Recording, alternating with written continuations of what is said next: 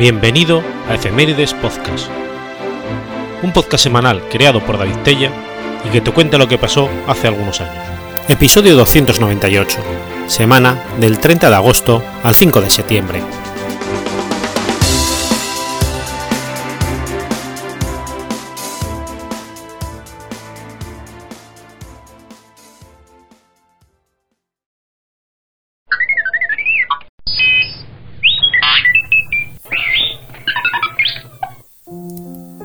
30 de agosto de 2014. Muere Manuel Pertegaz. Manuel Pertegaz Ibáñez fue un reconocido diseñador y modista español. Nació en Olba, Teruel, y a la edad de 10 años se trasladó con su familia a vivir a Barcelona, y poco después abandonó el colegio para comenzar a trabajar en una sastrería. Su carrera fue meteórica y con tan solo 25 años abrió su primera casa de modas de alta costura en el entresuelo de la avenida Diagonal. En 1948 abre su primera tienda en Madrid, en la esquina de la calle Hermosilla con Velázquez y viaja a París.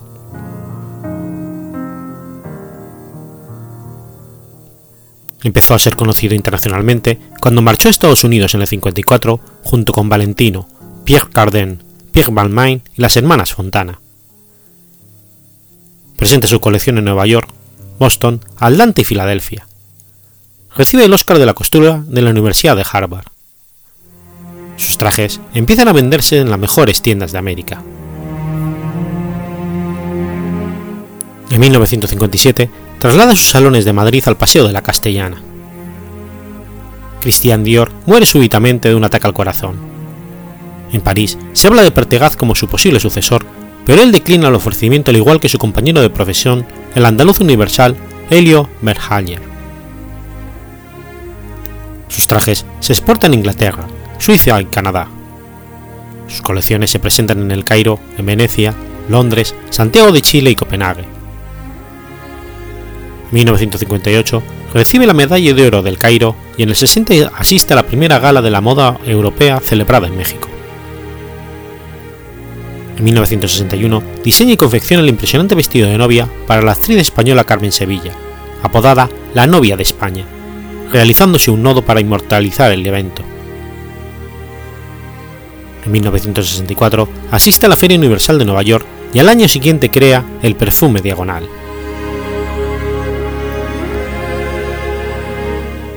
En 1966 recibe la Medalla de Oro de la Ciudad de México y en el 68 inaugura el primero de sus cinco boutiques en España. En el 69, sus salones madrileños se quedan de nuevo pequeños y lo traslada a un palacete en el Viso. En sus talleres de Barcelona y Madrid trabajan ya 700 personas. Presenta su colección en Nueva York y es nombrado comendador de la Orden de Isabel la Católica y amigo de la ciudad de Barcelona. En 1969, la cantante española Salomé luce un vestido de su firma, de 14 kilos de peso, realizado en porcelana con flecos, en el Festival de la Canción de Eurovisión, resultando ganadora. En 1970 se impone el pret-à-porter y Pertegaz realiza su primera colección de boutique. Viaja a San Antonio, Texas. Presenta su colección en la Gala de España y John Crawford es la invitada de honor se le nombra importante la ciudad de Barcelona.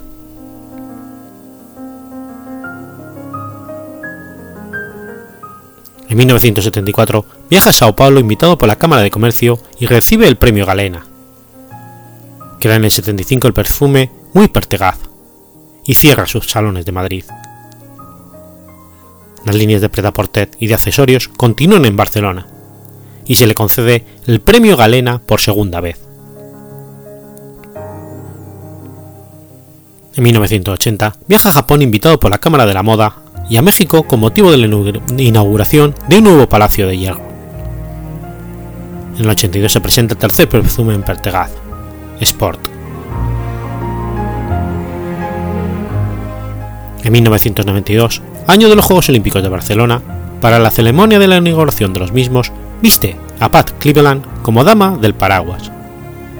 Por tal motivo, se le concede la peseta de oro en agradecimiento a su colaboración en los Juegos. En el 93 recibe la Medalla de Oro de la Universidad Complutense de Madrid y un año más tarde la Medalla del Fomento de Artes Decorativas. En 1997 crea su primera colección para hombre y al año siguiente cierra el desfile de moda, que con motivo del Día de España se presenta en la Expo 98 de Lisboa.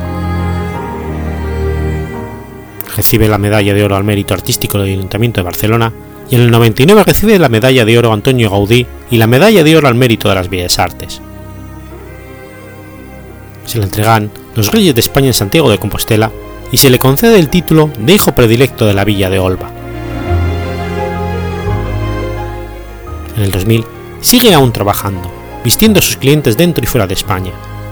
Supervisa la creación de todas las líneas que se comercializan con su nombre. En 2002 es nombrado aragonés de honor y recibe el premio T de Telva. En 2004 tiene lugar una exposición retrospectiva en el Museo Reina Sofía de Madrid y confecciona el traje nupcial de la reina Leticia. Ese mismo año recibe la aguja de oro honorífica, el más prestigioso galardón de la moda española, al mismo tiempo que el italiano Valentino Garibani, que se celebró otra exposición retrospectiva en el Palacio Robert de Barcelona. 2009 recibe el Premio Nacional de Diseño y Moda y en el 2010 es nombrado hijo adoptivo de la ciudad de Teruel. Hasta el final de su vida, había seguido trabajando y siguió siendo uno de los más famosos creadores de la moda española, reconocido internacionalmente. Fue el primer español que llevó sus vestidos hasta la lujosa y elitista Quinta Avenida de Nueva York. A finales de los 60 intuyó que la moda iba a sufrir un cambio, de ahí su fama de precursor. Durante la época de su mayor apogeo, vistió a la esposa de Francisco Franco, Carmen Polo, a su hija, la marquesa de Villaverde, y entre otras a las actrices Paulette Rodin y Ava Gardner. Algunas clientas fueron también sus amigas como Audrey Hepburn, Jacqueline Kennedy, Marisa Berenson, María Teresa Bertrand, Aline Griffith, Carmen Sevilla o la reina Doña Sofía. El 30 de agosto de 2014 falleció en Barcelona a los 96 años de edad.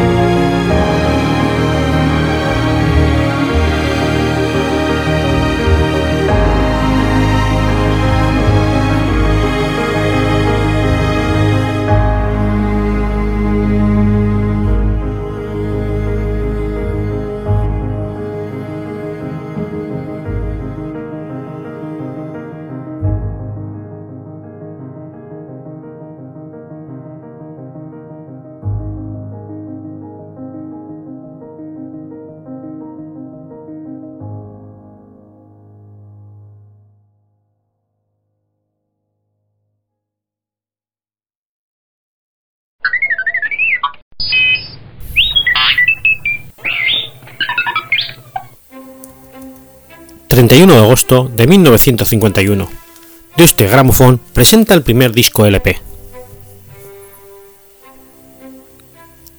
Un LP, del inglés long play, también llamado disco de larga duración, es un disco de vinilo de tamaño grande, de 30,5 centímetros de diámetro, en el cual se pueden grabar, en formato analógico, un máximo de unos 20 a 25 minutos de sonido por cada cara, desarrollado por la empresa estadounidense Columbia Records.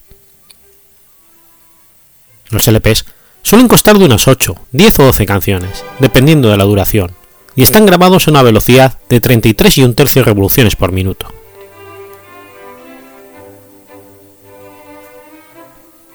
Un antecesor directo del formato LP fue el disco de banda sonora utilizado por el sistema de cine sonoro Vitaphone, desarrollado por la empresa estadounidense Western Electric e introducido en 1926. Para los fines del sistema Vitaphone, los menos de 5 minutos de tiempo de reproducción de cada lado de un disco convencional de 12 pulgadas, reproducido a 78 revoluciones por minuto, no eran aceptables. El sonido debía ser reproducido de forma continua durante al menos 11 minutos, tiempo suficiente para acompañar una bobina de película de 35 milímetros de ancho y 1000 pies de longitud, proyectada a razón de 24 fotogramas por segundo. El diámetro se aumentó a 16 pulgadas y la velocidad se redujo a 33 un tercio.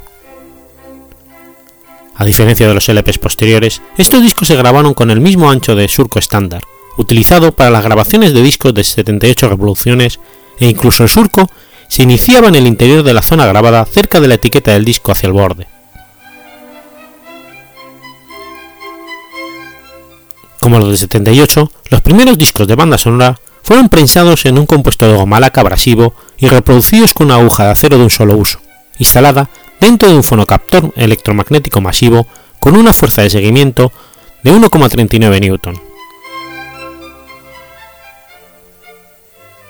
A mediados del 31, todos los estudios de cine de Estados Unidos adoptaron el sistema de grabación de sonido en bandas sonoras ópticas, aunque estos editaron también hasta finales del año 36 conjuntos de discos de banda sonora matrizados mediante la transcripción de las bandas sonoras ópticas y reducidos a un tamaño de 12 pulgadas, a fin de disminuir los costos, los cuales eran distribuidos a los cines que todavía estaban equipados con proyectores de sonido del sistema Vitafone.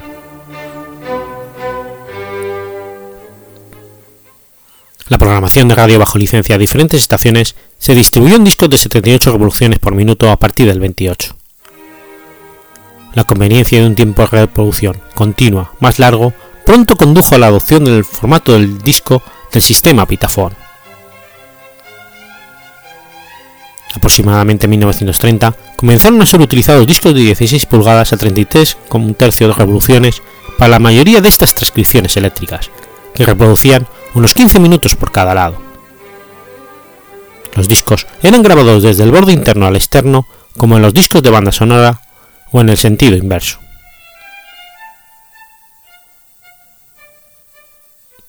Las piezas musicales más largas transmitidas en vivo que se extendían a lo largo de varios discos se registraron en los lados impares, lado A de, adentro hacia afuera, y los lados de, de número par, lado B, de afuera hacia adentro.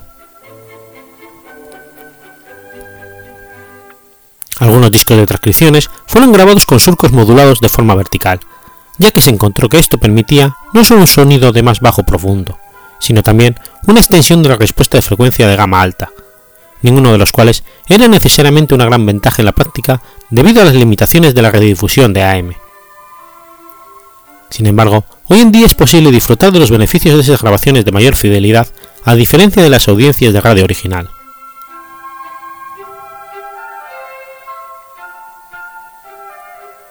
Inicialmente, los discos de transcripción fueron prensados solo en goma laca, pero hacia finales del año 32 fueron apareciendo discos prensados por RCA Victor en un plástico denominado Victrolac, basado en acetato de vinilo. Se utilizaron a veces otros plásticos para realizar estos prensajes. A finales de la década de los 30, el vinilo era estándar para casi todo tipo de discos prensados, excepto los discos de 78 revoluciones comerciales ordinarios, que continuaron siendo fabricados en goma laca.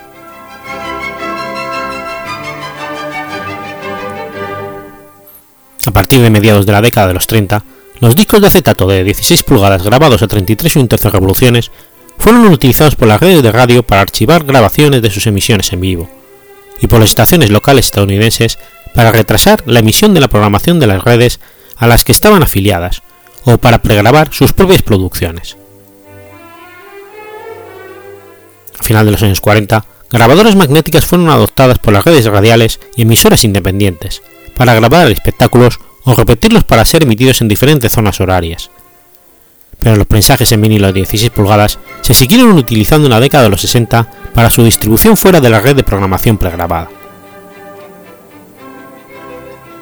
El estándar del LP de microsurco comenzó a ser incorporado a finales de la década de los 50 y en la década siguiente los discos se redujeron a 12 pulgadas de diámetro, haciéndose físicamente indistinguibles de los LP ordinarios.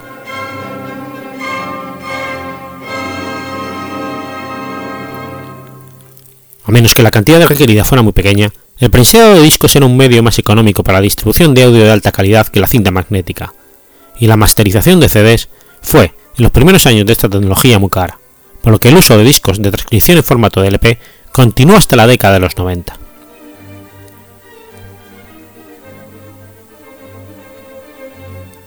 RCA Victor introdujo una primera versión de un disco de larga duración para uso doméstico en 1930.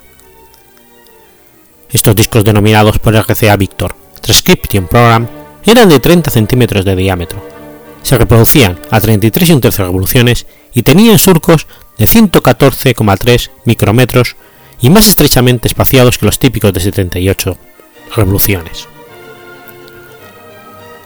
Estos discos debían ser reproducidos con una aguja de acero cromado especial denominada Chromium Orange.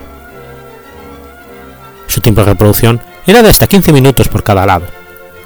Eran utilizados principalmente para la música clásica seria y normalmente se presentaban en el plástico Vitrolac desarrollado por RKA Victor, que proporcionaban una superficie de reproducción mucho más silenciosa.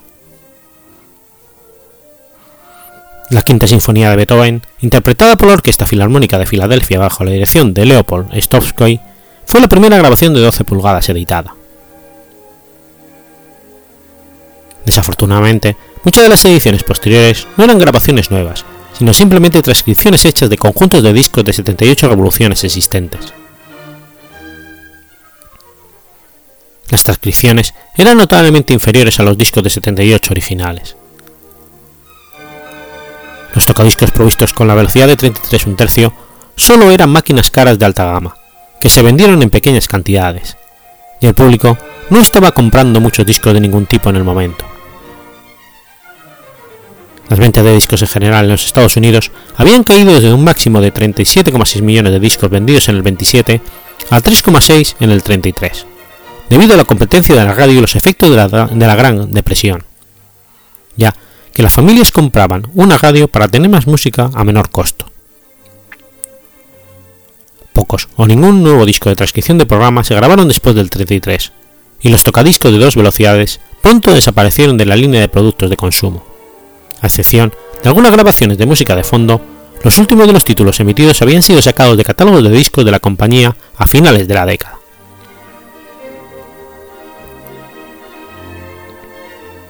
Peter Goldmark científico investigador en jefe de los laboratorios CBS, lideró el equipo que desarrollaría un disco fonográfico que tuviera, por lo menos, 20 minutos de reproducción por cada lado.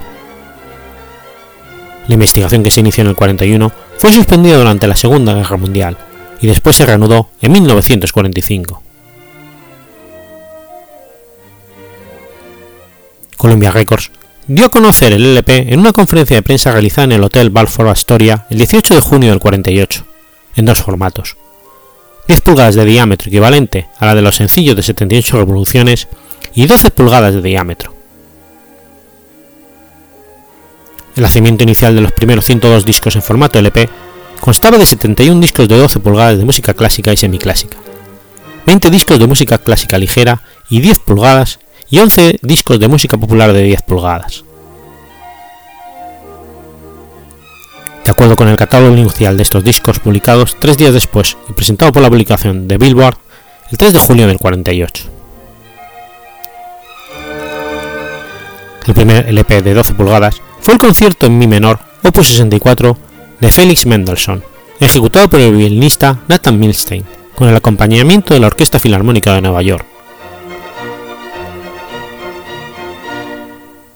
Este primer LP de 12 pulgadas había sido grabado en una sola sesión el 16 de mayo del 45 en el Teatro Carnegie Hall de Nueva York, mediante el método de corte directo de discos maestros de acetato de 16 pulgadas grabados a 33 y un tercio.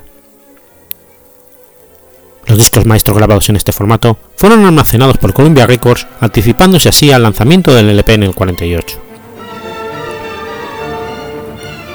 Según Edward Wallstein, empleado de Columbia Records, él insistió en que todo lo realizado por la empresa en disco de 78 se grabara en formato de 16 pulgadas a 33 un tercio, mencionando también que el técnico de CBS, Andrea Marfin, envió después de la Segunda Guerra Mundial, desde Luxemburgo, una grabadora de cinta alemana Magnetophone a su empresa, la cual adquirió otros grabadores de cinta a las empresas Ampex y EMI, descontinuando en 1947 el método de masterización por corte de disco y suplantándolo por de grabación de cinta maestra, el cual fue adoptado después de esta época por las empresas radiales y fonográficas en todo el mundo para el registro del audio. De hecho, el 40% de la producción inicial del EP fue realizado mediante masterización con cinta maestra magnética.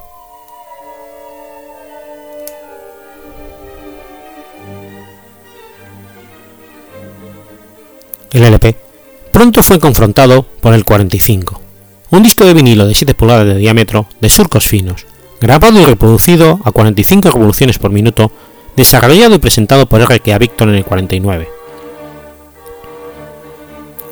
En un intento por competir con los discos LP, se editaron cajas de álbumes de 45, junto con 45 del tipo EP, que contenía dos o incluso tres temas en cada lado.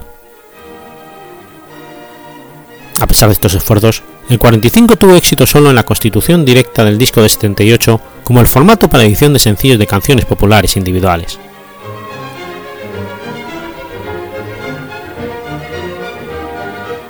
Las grabadoras de carrete abierto plantearon un nuevo reto para el LP en la década de los 50.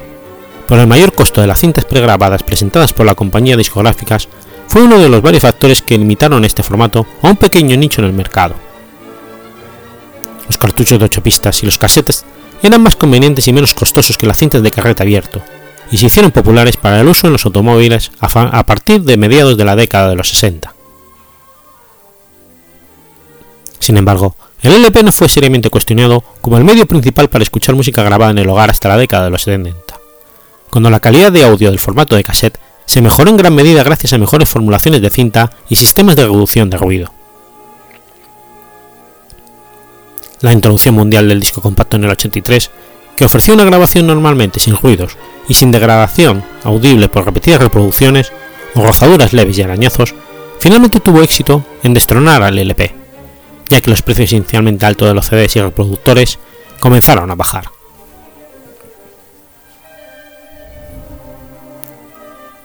Junto con los discos fonográficos en general, algunos de los cuales fueron hechos de otros materiales, los LP son ahora ampliamente conocidos como vinilos. Desde finales de la década de los 90 y con el crecimiento constante a través del siglo XXI en adelante, se ha producido un renovado interés en el vinilo y la demanda por el medio ha estado en un constante aumento anual en nichos de mercado, sobre todo entre los audiófilos, disjockeys y fanáticos de la música independiente.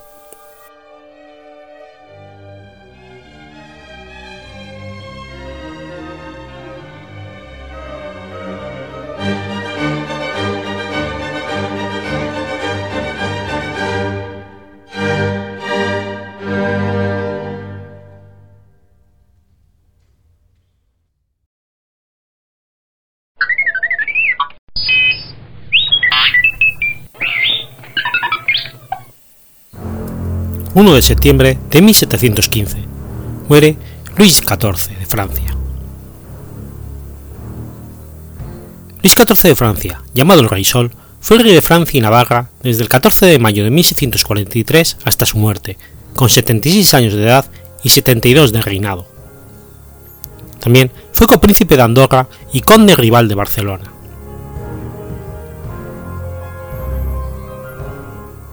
Luis XIV nació el 5 de septiembre de 1638 en Saint-Germain-en-Laye, suceso que fue recibido como un don divino por sus padres, Luis XIII y Ana de Austria, los cuales no habían conseguido descendencia en 23 años. Por ello, fue bautizado como Luis Diosdado. También se le otorgaron los títulos de primer hijo de Francia, además del tradicional de Delfín de Francia.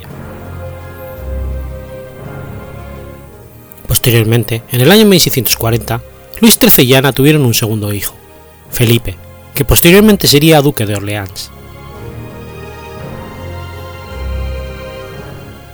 Luis XIII no se fiaba de la habilidad de su esposa para gobernar Francia tras su muerte, por lo que decretó que un consejo regente gobernase en nombre de su hijo durante su minoría de edad para recibir así el poder de Ana de Austria como reina madre durante la regencia. No obstante, tras la muerte de Luis XIII y tras la ascensión al trono, con cinco años, Luis XIV, el 14 de mayo de 1643, Ana anuló el testamento de Luis XIII en el Parlamento, rompió con el Consejo y quedó como única regente. Durante su regencia, confió el poder a su primer ministro, el italiano cardenal Mazarino, al que la mayoría de los círculos políticos franceses despreciaban por su origen no francés. Al finalizar la Guerra de los 30 Años, en el año 1648, comenzó una guerra civil francesa conocida como la Fronda. Mazarino continuó con las políticas de centralización emprendidas por su predecesor, Richelieu, aumentando así el poder real a expensas de la nobleza. En 1648 intentó imponer un impuesto a los miembros del Parlamento, el cual estaba constituido principalmente por miembros de la nobleza y altos cargos eclesiásticos. Los miembros del Parlamento no solo rechazaron el impuesto, sino que también ordenaron la quema de todos los edictos financieros de Mazarino. En una ocasión en que el cardenal ordenó arrestar a algunos miembros del Parlamento, París estalló, en una insurrección. Un grupo de parisinos molestos irrumpió en el Palacio Real demandando ver al rey. Tras ser conducidos a la alcoba real, se quedaron mirando a Luis XIV, el cual estaba haciendo el dormido, y se marcharon tranquilamente. Debido al peligro que corría la familia real y la monarquía, Ana huyó de París con el rey y sus cortesanos. Poco tiempo después, después, la firma de la paz de Westfalia permitió al ejército francés volver a ayudar a Luis XIV y su corte real. Ya en enero de 1649 comenzó el asedio de la rebelde París. La subsecuente paz de Rudiel acabó con el conflicto, por lo menos temporalmente. La segunda fronda comenzó cuando la primera fronda finalizó en 1650. Nobles de todo rango, desde princesas de sangre real y primos del rey, como Gastón de Orleans y su hija Ana María Luisa de Orleans, Luis II de Borbón Conde y Armando de Borbón Conti, a nobles de largo linaje con Francisco VI, duque de Rochefoucauld, Frédéric Mousset de la Tour de la Vignette, su hermano Enrique de la Tour de la Vignette, Y Marie de Rohan Montfambon, incluso nobles de ascendencia real legítima como Enrique II de Orleans y Francisco Borbón Vendôme participaron en la rebelión contra el poder real.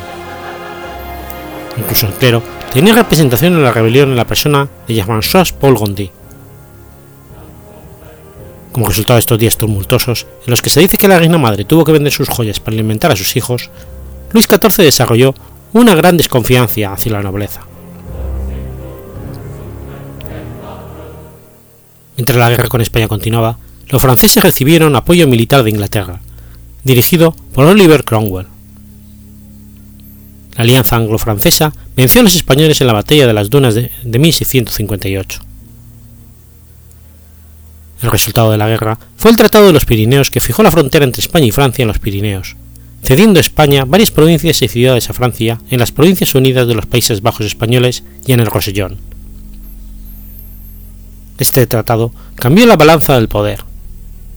Luis XIV contrajo matrimonio con la infanta de España María Teresa de Austria de la Casa de los Habsburgo, hija del rey Felipe IV de España y de la princesa Isabel de Francia, ambos tíos carnales de Luis XIV, por lo que el monarca con su esposa eran primos hermanos dobles.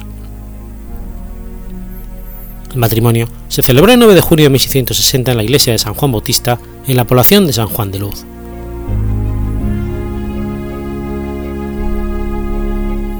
Tras el fallecimiento de Felipe IV de España, tío y suegro de Luis XIV, en 1665 su hijo ascendió al trono como Carlos II de España.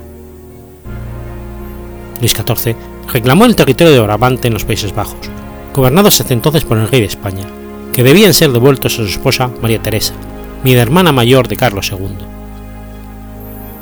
Luis argumentó que las costumbres de Brabante no permitían que un hijo sufriera prejuicios por las consecuencias que su padre volviera a casarse, por lo que tenía prioridad sobre los hijos de los siguientes matrimonios a la hora de heredar. Estas reclamaciones darían pie a la Guerra de Devolución de 1667, en la cual Luis participó personalmente.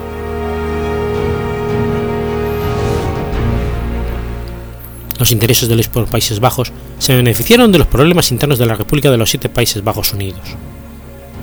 El político más importante del momento en las Provincias Unidas, Johann de White, temía que un joven Guillermo III, príncipe de Orange, se hiciese con el poder en las Provincias Unidas. White pensaba en una guerra naval contra Francia para ser llevadera. No así, una guerra terrestre, que permitiría la intervención de Guillermo III dejándole con el poder. Así, con las Provincias Unidas divididas en un conflicto interno entre los seguidores de De White y los otros de Guillermo de Orange, junto a las refriegas entre ingleses y holandeses, Francia no tuvo ninguna dificultad en conquistar Flandes y el Franco Condado. Impactados por la velocidad del triunfo francés, las Provincias Unidas se unieron a Inglaterra y Suecia en una triple alianza en el año 1668. La formación de la Triple Alianza ponía a Luis XIV ante el problema de verse envuelto en una guerra de mayores dimensiones, por lo que aceptó firmar la paz en el Tratado de Aquisgrán, por el cual Francia se quedaba con el control de Flandes, pero devolvía el franco condado a España. La Triple Alianza no duró mucho. En 1670, Carlos II de Inglaterra, atraído por sobornos franceses, firmó un decreto en secreto del Tratado de Dover, convirtiéndose en aliado francés. Ambos reinos declararon la guerra a las Provincias Unidas en 1672. La rápida invasión y ocupación de la práctica totalidad de los Países Bajos, salvo Ámsterdam, provocó un golpe de Estado contra de White, lo que permitió a Guillermo III hacerse con el poder. Guillermo III se alió con España y el Sacro Imperio, y tras dos años de lucha, en 1674 firmó un tratado de paz con Inglaterra, forzando a los ingleses a retirarse de las Provincias Unidas. Guillermo incluso llegó a casarse con María II de Inglaterra, sobrina de Carlos II de Inglaterra. Sin embargo, y a pesar de estos movimientos diplomáticos, la guerra continuó con grandes victorias francesas sobre las fuerzas de la coalición oponente. No obstante, las naciones implicadas, extenuadas por la guerra, comenzaron a negociar una paz, que finalizó en 1678 con la paz de Nimega. En dicho tratado, y a pesar de que volvió todo el territorio holandés capturado, Luis XIV ganó la posesión de más ciudades y retuvo el Franco Condado, que había sido invadido en pocas semanas.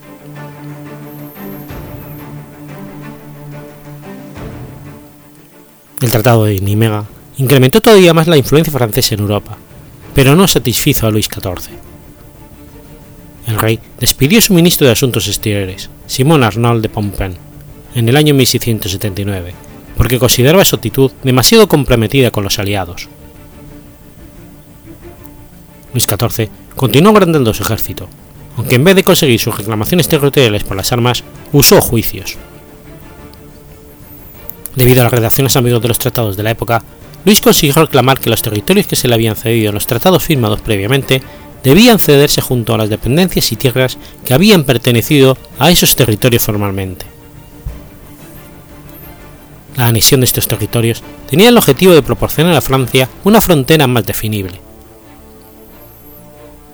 Luis también deseaba la ciudad de Estrasburgo, un emplazamiento estratégico importante. Estrasburgo estaba emplazado en la Alsacia, territorio que no se le había cedido a Luis XIII en la paz de Westfalia. Sin embargo, Luis XIV lo ocuparía en 1681, usando pretextos legales. En la década de 1680, el poder francés sobre Europa, bajo el mandato de Luis XIV, había aumentado enormemente.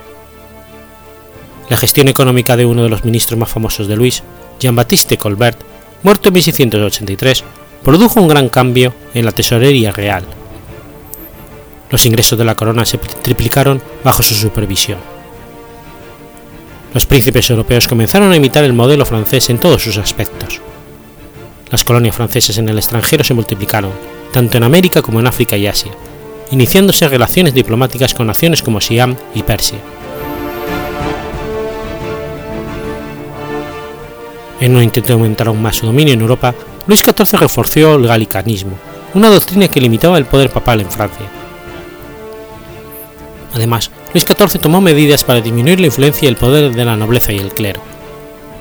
Estas medidas incluían mantener el control sobre el segundo estado, usando la táctica de mantener a la alta nobleza en la corte del Palacio de Versalles, consiguiendo así que los nobles se quedaran la mayoría del año bajo la vigilancia de Luis XIV y no en sus territorios, donde ponían planear rebeliones e insurrecciones. Además, manteniéndose cerca del rey era la única forma posible de poder ganar favores reales como pensiones y privilegios necesarios para su posición social. Luis divertía a estos visitantes permanentes con fiestas extravagantes y otras distracciones, hecho que contribuía notablemente al control real sobre una nobleza poco disciplinada.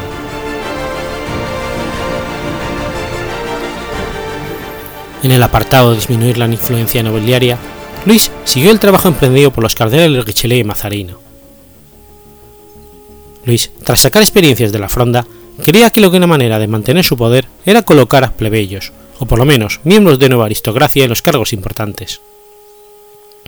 Dicha política se basaba en el hecho de que Luis podía reducir a un plebeyo que tuviera gran influencia por su cargo a una nadería tan solo con despedirle, cosa que no podía hacer con un influente de la gran noblencia.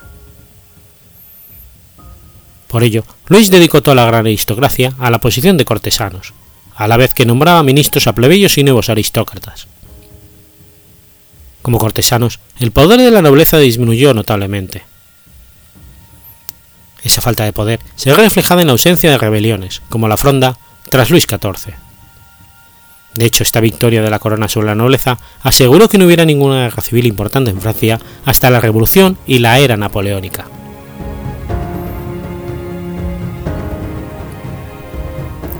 Luis XIV convirtió el Palacio de Versalles, originalmente un refugio de caza construido por su padre, en un espectacular palacio real. El 6 de mayo de 1682 se mudó allí, oficialmente con toda su corte. Luis tenía varias razones para crear un palacio de tanta opulencia extravagante y para cambiar allí la residencia de la monarquía. La afirmación, sin embargo, de que a París es imprecisa, porque Luis no dejó de embellecer su capital con monumentos, mientras que la mejoraba y desarrollaba.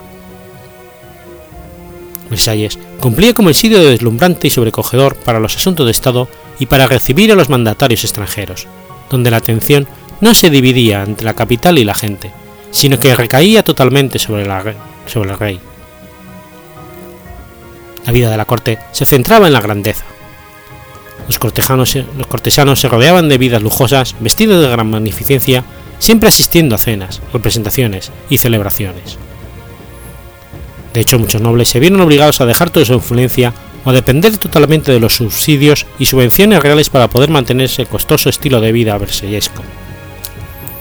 Esta situación hizo que los nobles dejaran de intentar retomar poder, que podría resultar en potenciales problemas para la corona, centrándose sin embargo en competir para ser invitados a cenar en la mesa del rey o el privilegio de poder llevar una vela cuando el rey se retiraba a sus habitaciones. Luis XIV intentó incrementar su control sobre la Iglesia. Convocó una asamblea del clero en noviembre de 1681. Tras su disolución en junio del 82, la Asamblea había aceptado la declaración del clero francés. El poder real se incrementó en detrimento del poder papal. Entre otras medidas, el Papa no podía enviar legados papales sin el consentimiento de Luis. Dichos legados, además, solo podían ejercer su cometido tras otra aprobación una vez habían entrado en Francia. Los obispos no podían abandonar el país sin aprobación real. Ningún agente gubernamental podía ser excomulgado por sus actos en misión oficial y no se podía apelar al Papa sin la aprobación del rey. Rey obtuvo el poder de promulgar leyes eclesiásticas y todas las reglas papales serían invalidadas en territorio francés sin el consentimiento real. La declaración, sin embargo, no fue aceptada por el Papa por razones claramente obvias.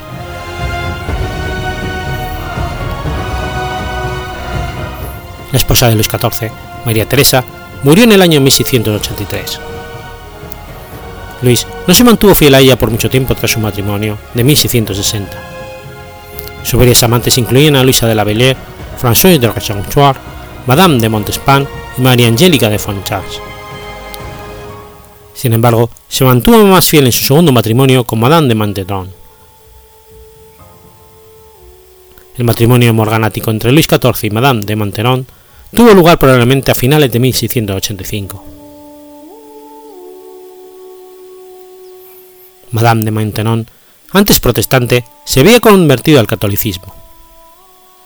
Antes se creía que además había participado muy activamente en la persecución de los protestantes y que instó a Luis XIV a revocar el edicto de Nantes, que proporcionaba algo de libertad religiosa a los hugonotes. Sin embargo, esta implicación de Madame de Maintenon se cuestiona actualmente. El mismo Luis XIV estaba de acuerdo con el plan, pues que como el resto de Europa católica o protestante, creía que para mantener la unidad nacional debía antes conseguir la unidad religiosa. En su caso, una unidad bajo el catolicismo.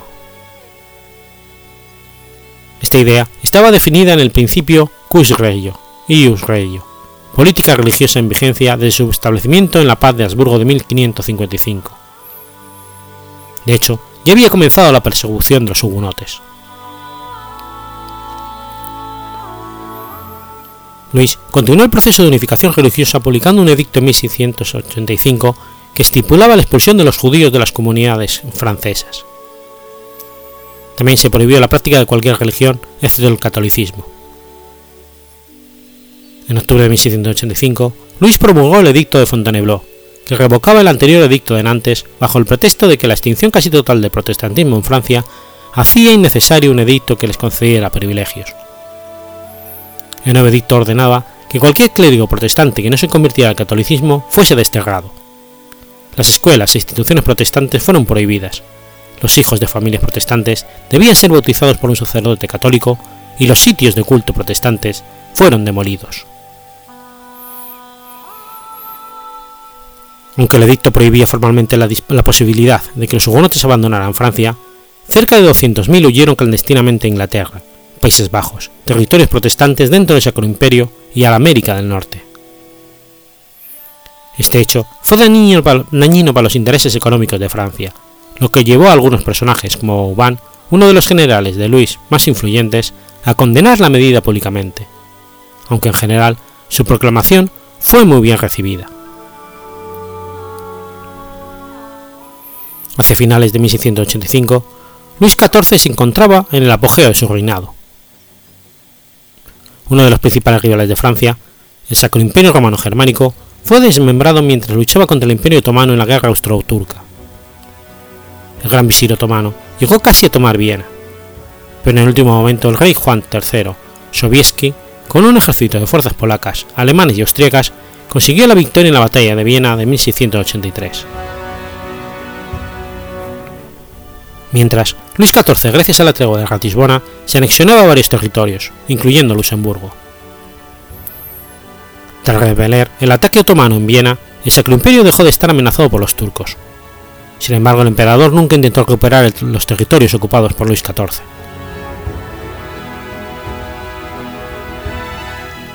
La revocación del edicto de Nantes tuvo grandes consecuencias políticas y diplomáticas, principalmente en los países protestantes, en los cuales dicha revocación contribuyó a crear un creciente sentimiento antifrancés. En 1686, dirigentes tanto católicos como protestantes fundaron la Liga de Habsburgo, ostensiblemente un pacto defensivo para proteger la zona del Rin, pero que en realidad era una alianza ofensiva contra Francia. La alianza incluía entre sus miembros al emperador del Sacro Imperio y varios de los gobernantes de los estados alemanes que formaban parte del imperio principalmente el Palatinado, Baviera y Brandenburgo. Luis XIV mandó sus tropas al Palatinado en 1688, debido a que el ultimátum que propuso a los, a los príncipes germánicos, con el cual estos debían ratificar la tregua de Ratisbona, así como reconocer públicamente el derecho de las reclamaciones de su cuñada, expiró. Aparentemente, el ejército de Luis tenía como órdenes apoyar militarmente reclamaciones territoriales de la cuñada de Luis, Elizabeth Charlotte, duquesa de Orleans, en el Palatinado. Sin embargo, la invasión tenía el propósito real de presionar al Palatinado para que abandonara la Liga, consiguiéndolo así debilitar.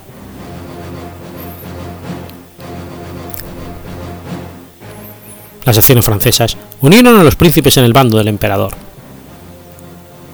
Luis esperaba que Inglaterra, gobernada por el rey católico Jacobo II, se mantendría neutral en el conflicto.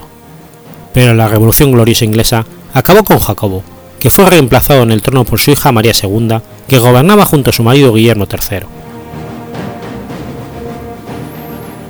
Debido a la enemistad que surgió entre Luis y Guillermo en la Guerra de Holanda, este decidió unirse a la Liga, la cual se conocería a partir de ese momento con el nombre de Gran Alianza. Las campañas de la que sería conocida como Guerra de los Nueve Años fueron dominadas en general por las tropas francesas. Las fuerzas imperiales resultaban poco efectivas, pues el grueso del ejército imperial seguía enfrentándose al Imperio otomano.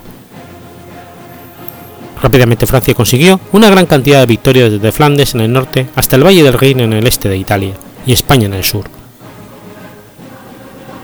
Mientras Luis XIV apoyaba a Jacobo II en su intento de recuperar el trono británico, pero no tuvo éxito. Este hecho hizo que la guerra de Inglaterra de Guillermo pudiera entrar con más fuerza en el conflicto continental. No obstante, a pesar del tamaño de la coalición oponente, los franceses aplastaron al ejército aliado en la batalla de Flerus, así como en la batalla de Steenkerke y en la batalla de Nervinden. Bajo la supervisión personal del rey, las tropas francesas capturaron Mons en 1691 y la inexpugnable, hasta el momento fortaleza de Namur, en el año 1692. La victoria naval francesa en la batalla de Beachy Head en 1690 fue sin embargo contrarrestada por la victoria anglo-holandesa en la batalla de Hoog en 1692. La guerra duró todavía cuatro años más, hasta que el duque de Saboya firmó un acuerdo de paz, aliándose así con los franceses en el año 1696, reforzando los ejércitos franceses y facilitando la captura de Milán y Barcelona.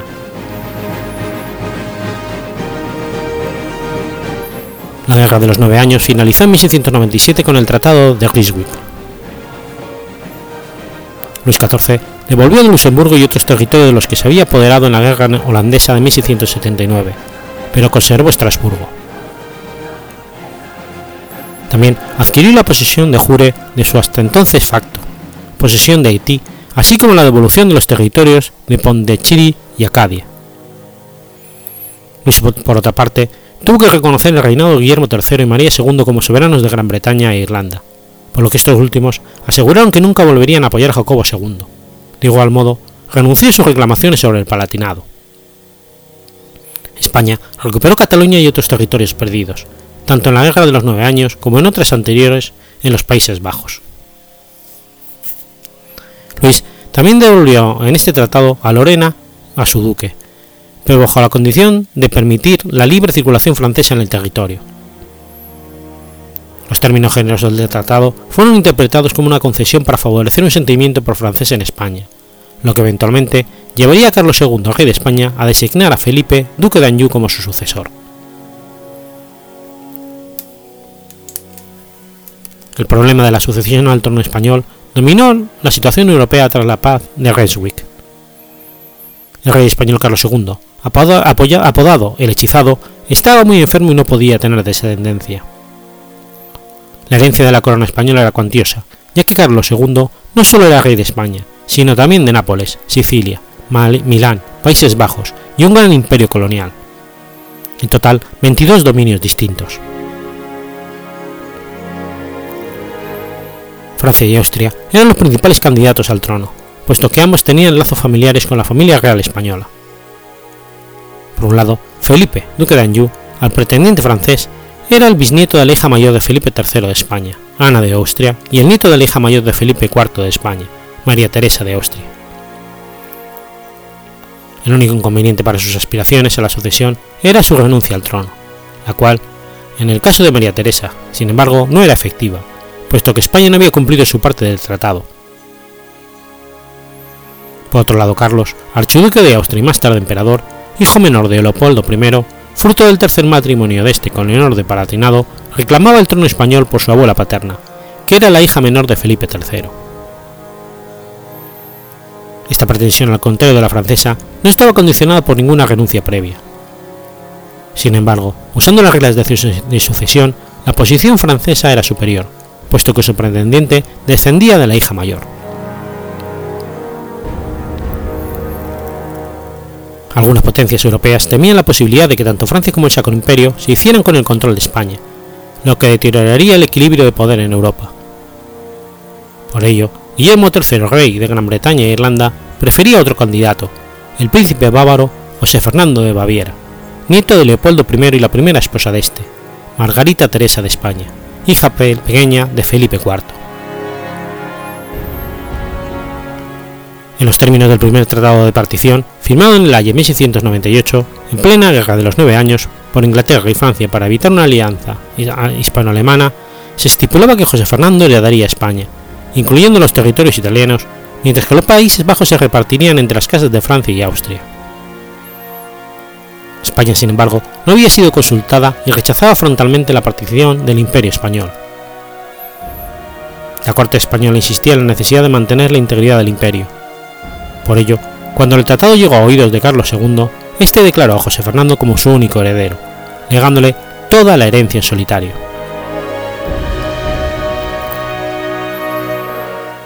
El problema resurgió seis meses después, cuando el príncipe José Fernando murió de viruela.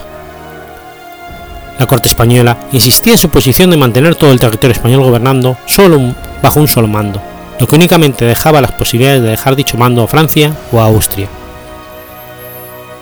Carlos II, presionado por su esposa alemana, se decidió por la casa austriaca, eligiendo como heredero al archiduque Carlos. Ignorantes de la decisión de Carlos II, Luis XIV y Guillermo III firmaron un segundo tratado que dejaba al archiduque con España, los, los Países Bajos y las colonias, mientras que el hijo mayor del heredero de Luis, Luis Gran Delfín, heredaría los territorios italianos en previsión de intercambiarlos posteriormente por Saboya o por Lorera.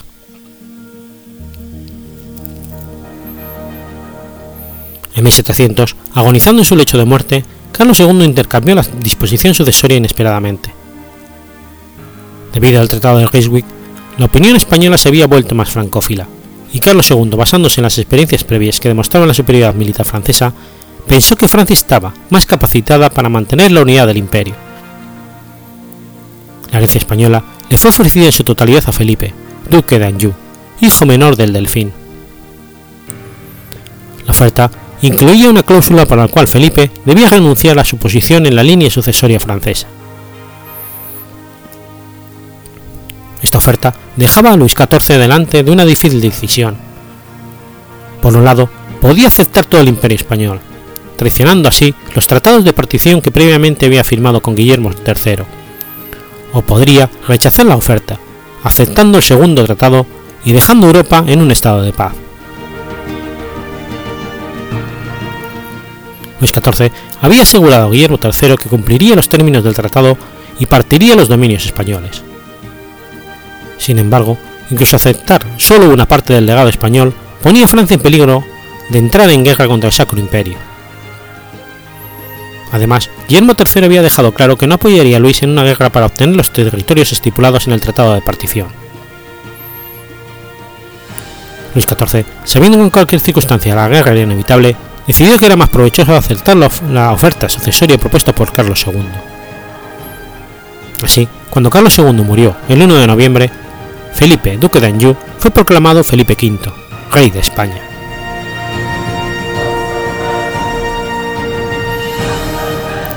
Los oponentes de Luis XIV aceptaron a Felipe como rey español a regañadientes. Sin embargo, este actuó precipitadamente en 1701 cuando transfirió a Francia el asiento de negros, un permiso para vender esclavos a las colonias españolas, movimiento que suponía un gran riesgo para el comercio inglés. Además, Luis XIV dejó de reconocer el reinado de Guillermo III tras la muerte de Jacobo II, reivindicando al hijo y heredero de este Jacobo, Francisco Estuardo, conocido como el viejo pretendiente, como rey de Inglaterra e Irlanda. Más allá, Luis mandó tropas a los Países Bajos españoles para asegurar su lealtad a Felipe V y a guarnecer las fortalezas españolas, que habían estado durante un tiempo bajo control holandés como parte de la barrera que protegía a las Provincias Unidas de potenciales ataques franceses. En consecuencia, se forzó una alianza entre Gran Bretaña, las Provincias Unidas, el Sacro Imperio Romano Germánico y la mayoría de los estados germánicos.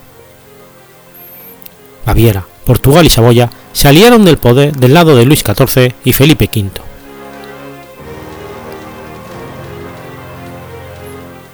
La subsecuente guerra de sucesión española continuó durante prácticamente el resto del reinado de Luis. Los franceses tuvieron algo de éxito, llegando casi a capturar Viena, pero la victoria de Malburgo y Eugenio de Saboya en la batalla de Belheim y otras derrotas como la batalla de Ramilles y la batalla de Odelain, unido a la hambruna y la deuda creciente, hizo que Francia tuviera que tomar una postura defensiva. Baviera fue conquistado por los aliados tras la batalla de Belheim, y Portugal y Saboya se pasaron rápidamente al otro bando. La guerra fue muy costosa para Luis XIV. Hacia 1709, el ejército francés estaba gravemente debilitado y Luis rogaba una paz. Sin embargo, todas las negociaciones de paz quedaban en nada debido a las condiciones que imponían los aliados. Cada vez se hacía más claro que Luis no podría mantener en su órbita todos los territorios españoles, pero igualmente quedaba cada vez más claro que sus oponentes no podían quitar a Felipe V del trono español tras las victorias franco-españolas en las batallas de Armansa y Villaviciosa. La situación francesa empeoró con la caída de Brouchain, que dejaba a Marburg en el camino prácticamente libre para llegar hasta París. Sin embargo, la muerte del emperador José I en 1711, hijo mayor del ya fallecido Leopoldo I, dejaba al archiduque Carlos como posible heredero de un imperio tan grande como el de Carlos V. El Sacro Imperio y el Imperio Español bajo un mismo mando. Dicho imperio sería tan problemático para los ingleses como lo sería el Imperio Español en órbita francesa. Esta circunstancia hizo que Gran Bretaña y Francia comenzaran unas negociaciones unilaterales de paz. Dichos acuerdos culminaron con el Tratado de Utrecht. La paz con el Sacro Imperio llegó en 1714 con el Tratado de Baden. Los puntos principales de la paz fueron los siguientes. Felipe V quedaba reconocido como rey de España y de las colonias españolas. Las posesiones españolas en los Países Bajos e Italia se dividieron entre Austria y Saboya, mientras que Gibraltar y Menorca pasaban a, a manos inglesas. Además, Luis XIV se comprometía a no ofrecer más apoyo al viejo pretendiente en su campaña para hacerse con el trono inglés. Aunque Francia tuvo que ceder varias colonias en las Américas e Inglaterra, la mayoría de sus posesiones continentales perdidas en la guerra le fueron devueltas, consiguiendo incluso algún territorio reclamado como el Principado de Orange. Así, fue como el rey Sol llegó al final de su largo reinado, que estuvo marcado por los primeros síntomas de decadencia del régimen y de la corte, el declive de la hegemonía francesa en el continente, el fracaso de su política colonial y el inquietante malestar social surgido de las hambrunas que padecía el pueblo llano. Sin embargo, el monarca llamado Vicedios por el obispo Oder siguió fiel a, a sí mismo y confiado hasta el día de su muerte.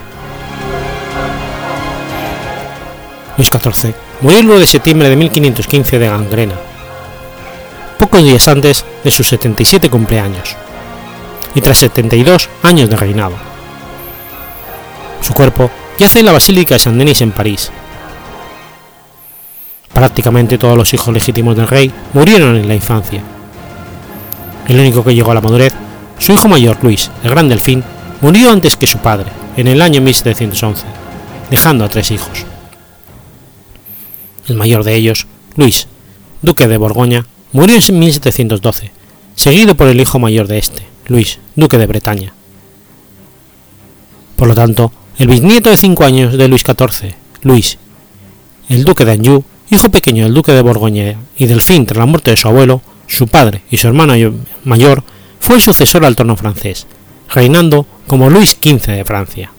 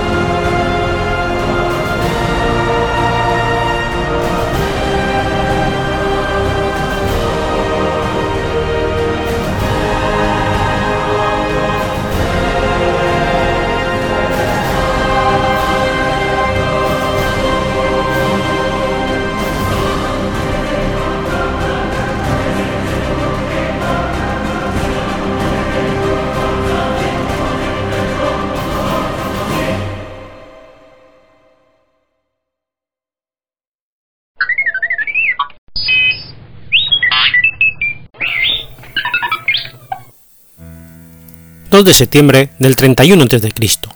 Sucede la batalla de Accio.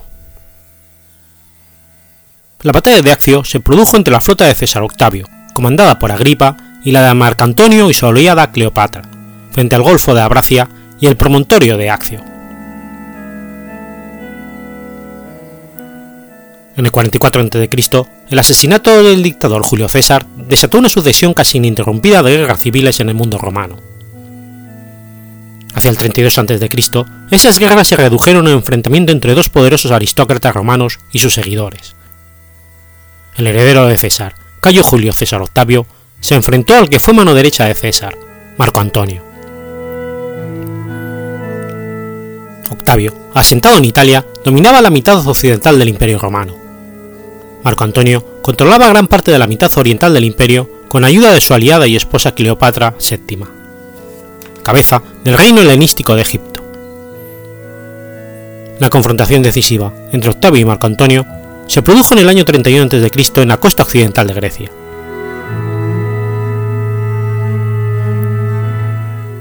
Lograr la superioridad naval resultaba esencial para ambas partes en esta campaña.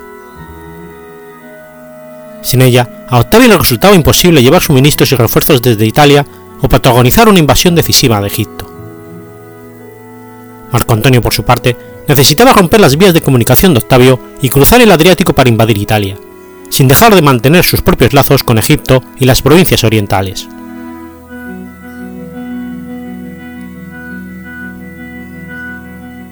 El grueso del ejército de Marco Antonio se encontraba en Patras, en el Golfo de Corinto, con guarniciones en puntos estratégicos rodeando el Peloponeso y escuadrones navales dispersados por las islas próximas.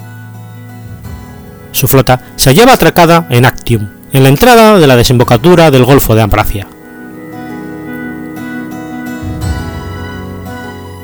A principios de la primavera del año 31, Octavio logró establecer su ejército en el promontorio septentrional de este canal, mientras su flota, hábilmente comandada por Marco Vespino Agripa, derrotó a los escuadrones de Marco Antonio en las islas y cortó gradualmente la ruta de suministro hacia Aptium. Marco Antonio y Cleopatra desplazaron su ejército al promontorio septentrional en un intento de obligar a Octavio a entrar en una batalla decisiva mientras su flota permanecía en Aptium. Aquí, las condiciones insalubres y pantanosas, la falta de suministros y la, moral menguante favorecieron la falta de entusiasmo entre sus comandantes y las deserciones en masa por parte de los remeros de los barcos de guerra.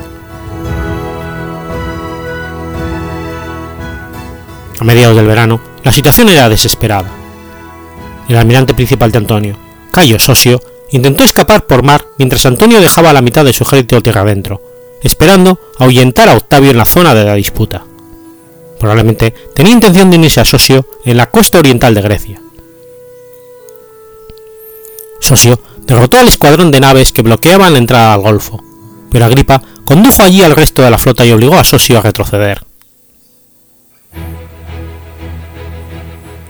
Las noticias de esta derrota llevaron a Antonio a regresar a su campamento, donde se desató un debate en torno a la cuestión de si abandonaba la flota o dirigían al norte, a Macedonia, donde todavía se encontraban aliados, o se guarnecía el mayor número posible de barcos de guerra con los mejores soldados e intentaban otro ataque por mar. Si esta última opción salía bien, Antonio podría poner rumbo a Egipto y tal vez reunir otro ejército. Antonio no era un comandante naval experimentado, pero los argumentos a favor de una batalla naval defendidos también por Cleopatra, eran sólidos. Aunque consiguiera alejarse con el ejército íntegro, abandonando la flota también se separaba de las legiones que todavía le eran leales en Siria y Cerenaica. El 3 de septiembre, Antonio quemó los barcos sobrantes, en su mayoría de transporte de tropas, para impedir que Octavio los utilizase. A continuación, embarcó a sus mejores soldados en los barcos de guerra restantes, Resulta imposible establecer la fuerza exacta de cada flota, pero la de Antonio era muy inferior en número. Octavio contaba con más de 400 barcos, mientras que la flota efectiva de Antonio, privada de barcos amarrados en la costa y las islas reducida todavía más por las enfermedades y la deserción, se situaba en torno a las 230 embarcaciones. Los barcos de guerra antiguos que se desplazaban gracias a la acción de remeros sentados hasta tres niveles. Las clasificaciones aplicadas a estos barcos varían de 2 a 16, y no se referían al número de hombres que accionaban cada remo, sino al número total de remeros de cada grupo vertical. De ahí que un 5 tuviese remos en tres niveles, pero en los dos niveles superiores los remos fuesen accionados por dos hombres mientras que en el nivel más bajo contaban con un hombre por cada remo. Los barcos de la flota de Octavio abarcaban desde triremes con aproximadamente 200 soldados y remeros hasta sextos, que podían llevar más de 500 hombres. Estaban equipados con espolones en la proa, aunque la principal táctica consistía en acercarse a la embarcación enemiga y atacarla con armas arrojadizas, incluidas pequeñas catapultas para después luchar cuerpo a cuerpo e intentar subir al barco.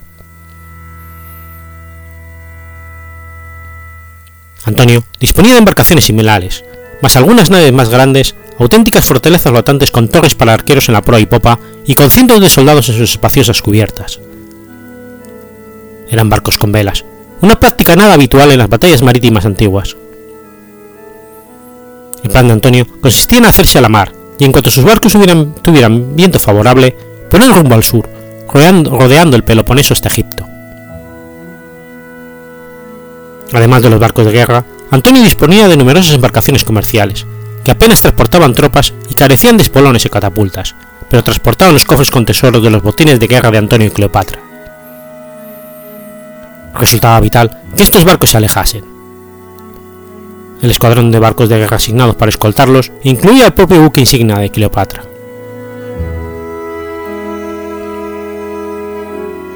El objetivo de Octavio consistía en bloquear la salida del Golfo de Ambracia con una doble fila de barcos de guerra. Marco Agripa comandaba el flanco izquierdo de su flota. Lucio Arruncio, el centro, y el propio Octavio iba en el flanco derecho con una pequeña embarcación liburna. Con el fin de aumentar las posibilidades de atravesar las líneas enemigas, Antonio ordena a los barcos del flanco derecho y del izquierdo, al mando de Lucio, Helio, Publicola y Cayo, Sosio, respectivamente, que intentasen alejarse del centro, obligando al enemigo a moverse con ellos y alejándose así del centro de sus propias líneas. De este modo, se produjo un hueco a través del cual pudo pasar el escuadrón de Cleopatra con los barcos mercantes aprovisionados. En el flanco izquierdo de la flota de Octavio, los barcos de Agripa derrotaron a Publicola y pusieron rumbo a Antonio y al tercer escuadrón. El propio buque insignia de Antonio quedó atrapado con otros barcos en la lucha que desató en el blanco derecho, de manera que tuvo que pasar otro barco más pequeño y seguir el escuadrón de Cleopatra. Persiguieron algunas de las embarcaciones más ligeras y rápidas de Octavio. Cuando le dieron alcance, Antonio ya había pasado al buque con insignia de Cleopatra y los perseguidores tuvieron que alejarse. Consiguió salvar aproximadamente 70 barcos de guerra. Octavio erigió en su campamento un enorme monumento a la victoria adornado con espolones de barcos enemigos capturados. Además, en aquel mismo lugar fundó una ciudad que bautizó con el nombre de Nicópolis. Poetas contemporáneos como Virgilio y Horacio señalaron la batalla de Actium como el principio de una edad dorada para Roma. No fue tanto la derrota naval como el abandono de su ejército lo que representó el final para Antonio y Cleopatra y para sus posibilidades de derrotar a Octavio. Aunque el ejército comenzó una retirada hacia el norte, desde Actium en dirección a Macedonia, bajo el mando de Publio Canido Craso, tan pronto como las fuerzas de Octavio dieron con él, las legiones veteranas negociaron un cambio de bando. Su sentido de lealtad hacia Antonio no era lo suficientemente intenso como para hacerles ignorar la catastrófica realidad de la situación. Octavio persiguió a la pareja de destino funesto hasta Alejandría. Antonio y Cleopatra prefirieron suicidarse antes que someterse al nuevo gobernante del mundo romano. Octavio regresó a Roma, se hizo llamar César Augusto e inauguró el imperio romano que se prolongaría por cerca de 500 años.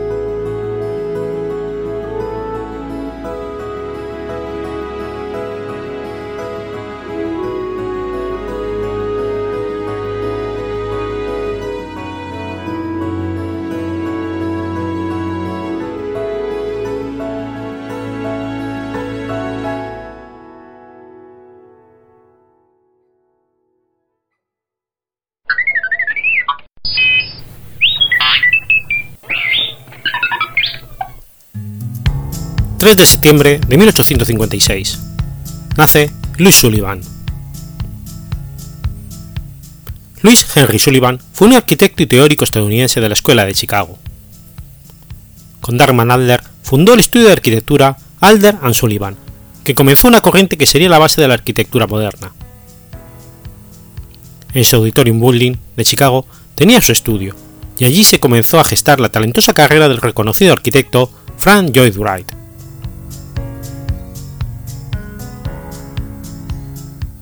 Nacido en Boston en 1856, era hijo de padre irlandés y madre suiza, pero de origen francés, emigrados a los Estados Unidos. Sullivan pasó su juventud con los abuelos en la campiña de Boston. Estudió en el Instituto Tecnológico de Massachusetts en Cambridge. Asistió al estudio de Frank Furness Hewitt en Filadelfia y fue alumno en Chicago del ingeniero William Lee Baron Jenny. Entre 1874 y 76 vivió en París, donde asistió a la Escuela de Bellas Artes a los cursos de Joseph Auguste Émile Baudren, seguidor de Belen Duloc. Durante su estancia en Europa, visitó también otros países. De regreso a Estados Unidos, llevó consigo el rechazo por el academicismo convencionalista arquitectónico imperante por aquel entonces en Europa, pero también el entusiasmo y la admiración por el riguroso método racionalista de concepción de proyectos y composición introducido por la escuela francesa. Se estableció en Chicago, donde se estaba llevando a cabo la reconstrucción de la ciudad destruida por el gran incendio de 1871, y se empleó en el estudio del ingeniero Frederick Baumann, ocupándose sobre todo de problemas estructurales relativos a las grandes obras como puentes y viaductos. 1879 entró a formar parte del gabinete de proyectos de Darman Halder, del cual se convertiría en socio en 1881, iniciando una colaboración que duraría hasta 1895.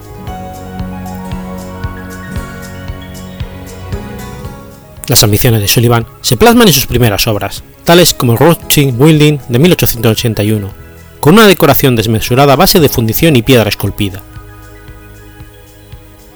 en 1886, la firma Halder y Sullivan recibe el encargo de construir en el Bassett Avenue un complejo que tuviese un auditorium, diversas salas para reuniones, un hotel y locales para oficinas. Entre los primeros proyectos esbozados por Sullivan y el definitivo hay una gran diferencia debida probablemente a la influencia del Marshall Fall and Corporation Warehouse, inaugurado en 1887.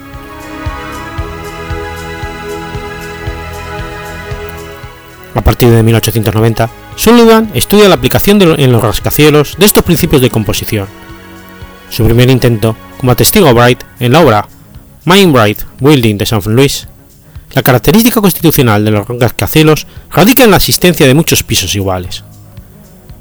De hecho, prescindiendo de uno o dos pisos inferiores y el último, los pisos intermedios son tantos que no se pueden diferenciar volumétricamente sin incurrir en graves contradicciones estructurales pero la posibilidad de dominarlo arquitectónicamente con los medios mencionados depende precisamente de la superación del ritmo repetitivo. Sullivan piensa, en consecuencia, tratar toda la zona intermedia como un elemento unitario, y con ello subrayar las divisiones verticales para contraponerlas a la zona de, de basamiento y del ático, que son horizontales. Nace así el verticalismo, característico de los rascacielos de Sullivan. 1896, Sullivan hace una exposición teórica de este modo de proyectar en vertical.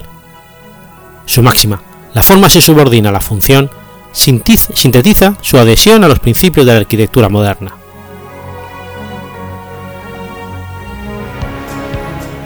La Escuela de Chicago surge después del incendio de 1871 que arrasa la ciudad. Chicago era una ciudad floreciente en la que la especulación hacía elevar los precios de los terrenos enormemente. Se podría decir entonces que los edificios comerciales en altura surgieron a raíz de la presión de los precios por el área del suelo. Pero un edificio de oficinas no podía superar la antigua impuesta por las escaleras sin un medio de transporte vertical.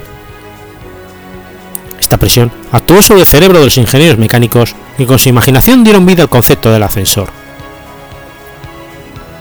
Sin embargo, los materiales que se utilizaban para la construcción de los edificios hizo que apareciese un nuevo tope para la altura Los muros cada vez más gruesos ocupaban en la planta baja y en los pisos un espacio de precio cada vez más alto. Así que la idea de que una estructura de acero con protección contra incendios permitió a los especuladores de los solares edificar hasta la altura óptima. El ascensor duplicó la altura de los edificios y la estructura de acero la duplicó de nuevo.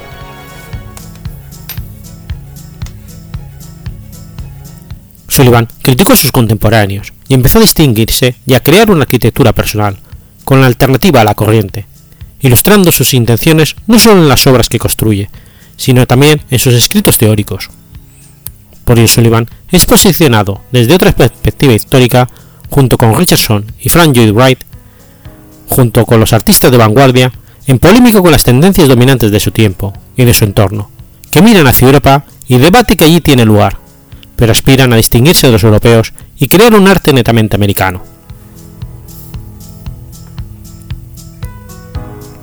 Y en esta época se le considera como un exponente destacado de la Escuela de Chicago, del que sería uno de los más importantes movimientos racionalistas de la arquitectura moderna, junto con John Roth, Burham, Martin Roth, además del precursor LeBaron Jenny.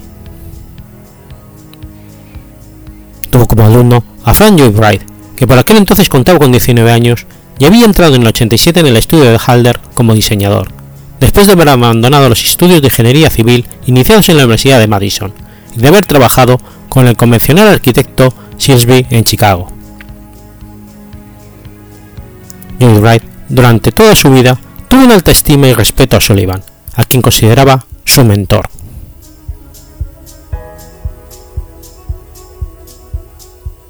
Wright permaneció junto a su maestro durante todo el periodo de la intensa e importante actividad arquitectónica del estudio Halder, hasta 1894, el año siguiente de la gran exposición colombina de Chicago, que marcando la restauración y el triunfo del neoacademicismo y neoclasicismo arquitectónicos, representó la derrota oficial del funcionalismo de la Escuela de Chicago, y consecuentemente la crisis profesional del estudio de Halder. En 1895, Sullivan se separó de su socio, y habiéndose dado a la bebida, pasó sus últimos 25 años olvidado casi por completo en un pequeño hotel de Chicago, donde Bright y algún otro amigo iban a visitarlo para discutir sobre los temas de arquitectura. En este periodo, aparte de una serie de pequeñas pero encantadoras construcciones, la actividad de Sullivan se centró en la reflexión teórica sobre la propia experimentación arquitectónica. Aún así, en 1904 finalizó los almacenes Carson Parry Scott, la que se considera su obra perfecta. Sullivan falleció en Chicago en 1924.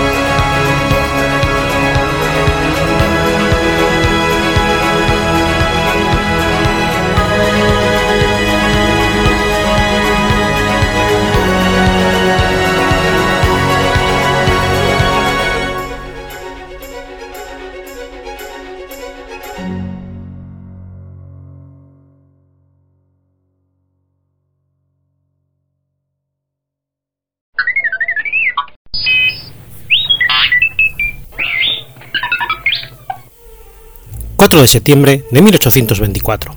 Nace Anton Bruckner. Joseph Anton Bruckner fue un compositor, profesor y organista austriaco. Compuso sinfonías románticas con una condición barroca empleando el contrapunto aprendido en el órgano. Su posición estilística se encuentra dividida entre los progresistas, seguidores de Wagner, y los conservadores, seguidores de Brahms.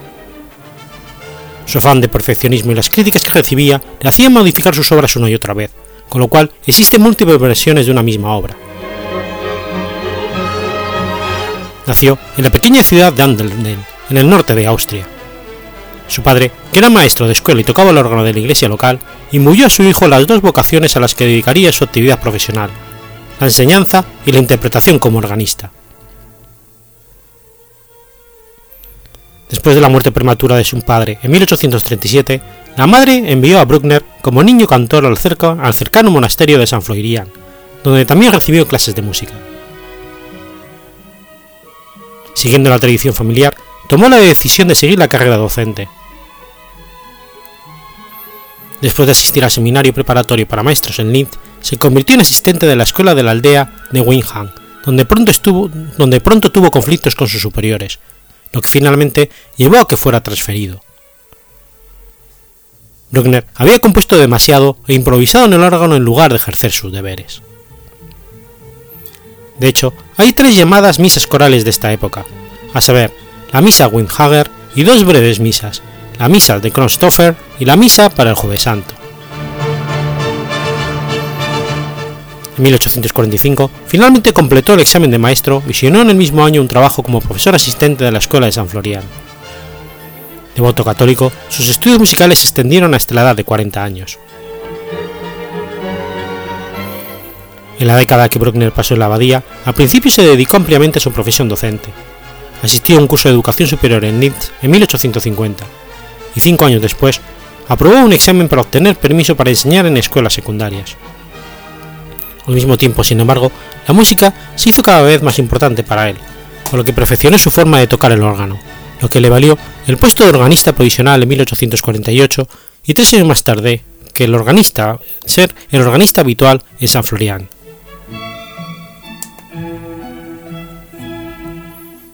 Redactó sus primeras composiciones de mayor importancia, como el Requiem y la Misa Solemnis, así como una serie de motetes y los Salmos 22 y 114.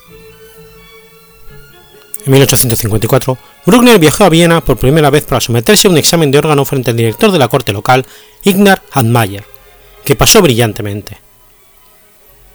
En 1855 fue seguido por otro viaje a Viena, donde fue alumno del famoso teórico de la música y profesor de bajo continuo y contrapunto, Simon Schechter.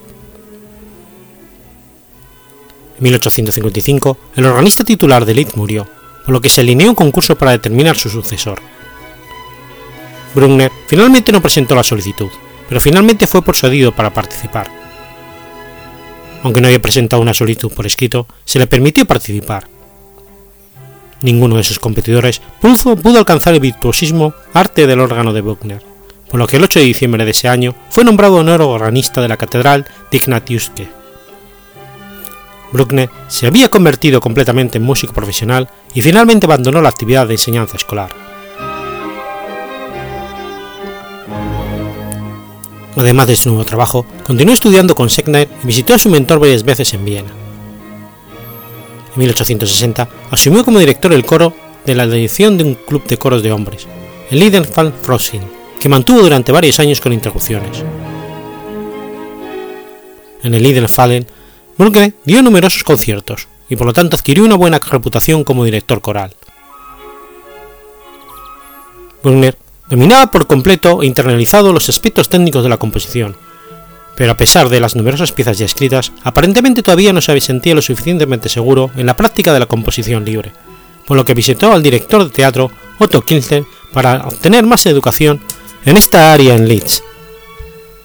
Kinsler, casi 10 años más joven que Wagner, era un sincero admirador de Héctor Barilov, Franz Liszt y Richard Wagner, por medio de los cuales demostró a Wagner los métodos modernos de composición e instrumentación. Durante este tiempo, Kindler continuó animando a sus alumnos para componer. Entre otras, se crearon las primeras obras instrumentales importantes, un cuarteto de cuerda, una obertura y la llamada Sinfonía de Estudio.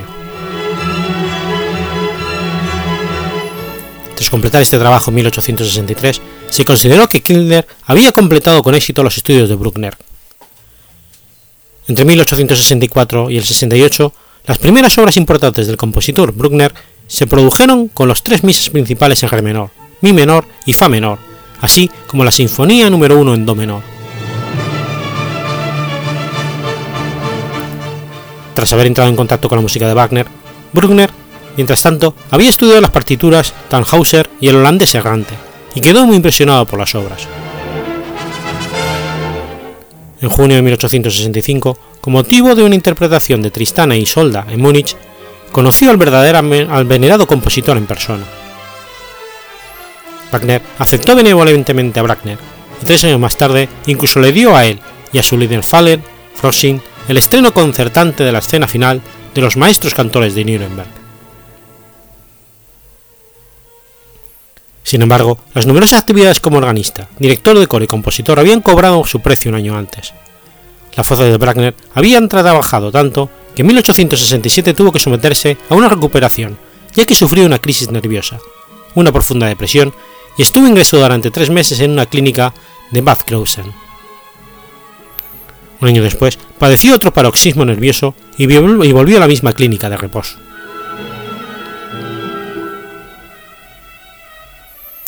1868, la primera sinfonía Bruckner, bajo el liderazgo del compositor, tuvo un estreno mundial bastante exitoso, y fue positivamente revisado por el famoso crítico vienés Edward Haslick.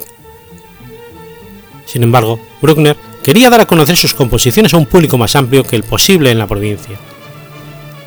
Además, desde la muerte de Sechter, en septiembre del año anterior, había liderado su puesto como profesor de teoría de la música y organista del Conservatorio de Viena, así como en la posición de organista de la corte, y Bruckner decidió convertirse en el sucesor de su antiguo mentor en Viena.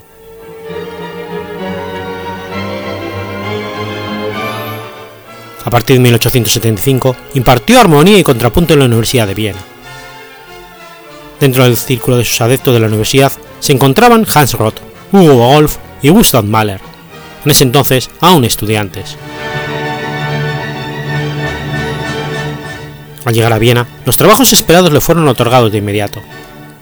Además del golpe familiar del destino que supuso que su hermana muriera en su apartamento a principios del 70, logró el éxito artístico en los primeros años. En 1869, Bruckner se convirtió en un virtuoso de organa con conciertos extremadamente exitosos en Nancy y París, y en el 78 en Londres.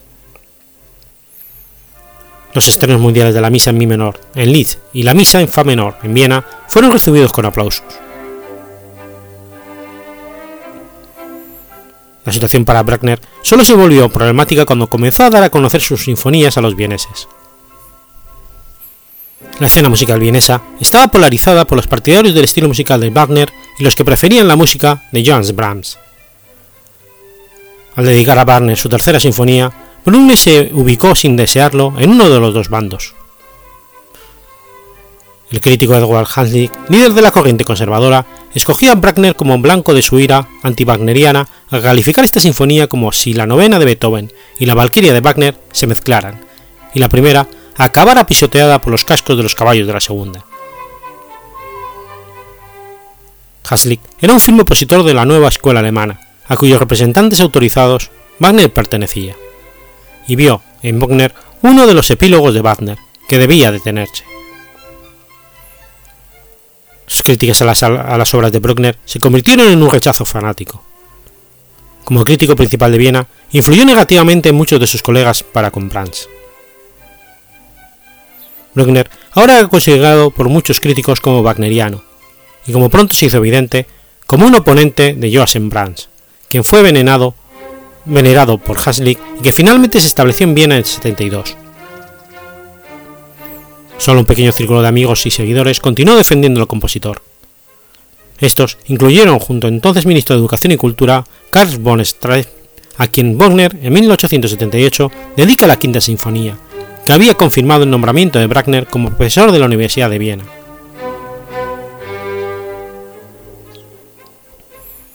Bruckner tenía partidarios, entre los que se contaban famosos directores de orquesta como Arthur Nix y Frank Sakla, intentaban constantemente acercar su música al público. Con ese buen propósito, propusieron al gran maestro cantidad de modificaciones a sus obras para hacer su música más aceptable al público. El carácter retraído de Bruckner hizo que consintiera en realizar algunos cambios, aunque se cercionó de conservar sus manuscritos originales seguro de su validez. Estos fueron posteriormente legados a la Biblioteca Nacional de Viena.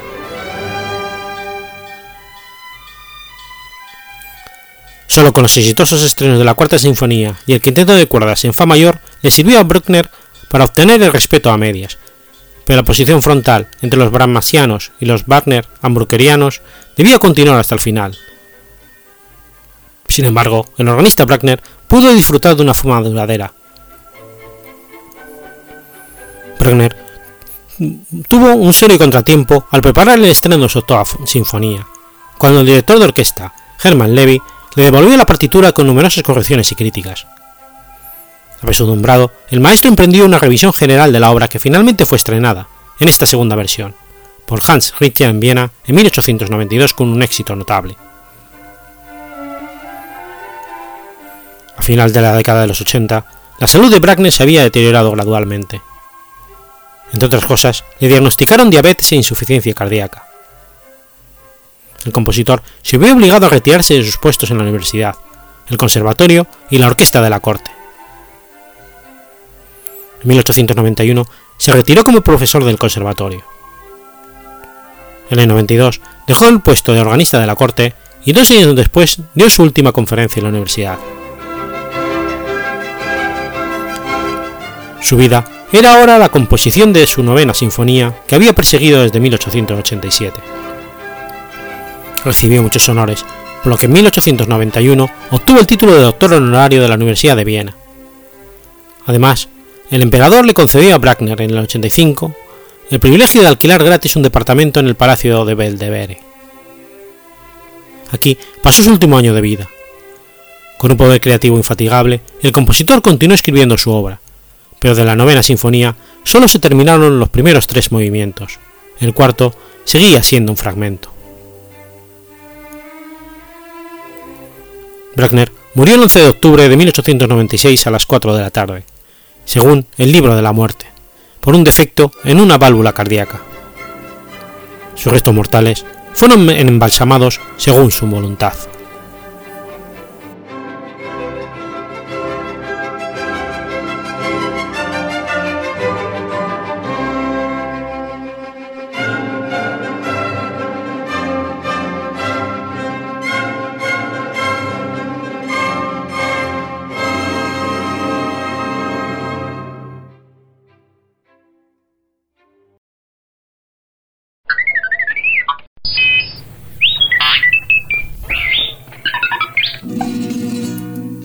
5 de septiembre de 1983. Muere Antonio Mairena. Antonio Cruz García, más conocido como Antonio Mairena, fue un cantador de flamenco. Entre otros premios, recibió la, la tercera llave de oro del cante, la medalla del mérito al trabajo, medalla de oro de las bellas artes y hijo predilecto de Andalucía a título póstumo. Es una de las figuras más relevantes en la historia del flamenco. Nació con el nombre de Antonio Cruz García, hijo de Rafael Cruz Vargas y Aurora García Heredia, en una familia gitana, asentada en Mairena del Alcor desde los tiempos de Carlos III. Su casa estaba en la Plaza de las Flores, en el centro de Mairena del Alcor. Su padre trabajaba en una herrería, donde Antonio se inició en la profesión familiar desde muy pequeño. Antonio era el mayor de sus hermanos, tuvo que ayudar a su padre para mantener a la familia, por lo que solo pudo acudir a la escuela durante tres años. Los recuerdos de sus años en la fragua estarían en el futuro siempre presentes en su cante y textos. También, en su vida adulta luchó para remediar esta falta de información leyendo y acudiendo a academias nocturnas. En la fragua recibió sus primeras influencias a través de los cantes de trabajo que interpretaban algunos amigos de su padre. También fue su padre quien le llevó a diferentes fiestas gitanas donde pudo conocer a los cantadores Manuel Torre, Joaquín, el de la Paula, o el Niño Gloria, entre otros, quienes se convertirían en sus primeros maestros.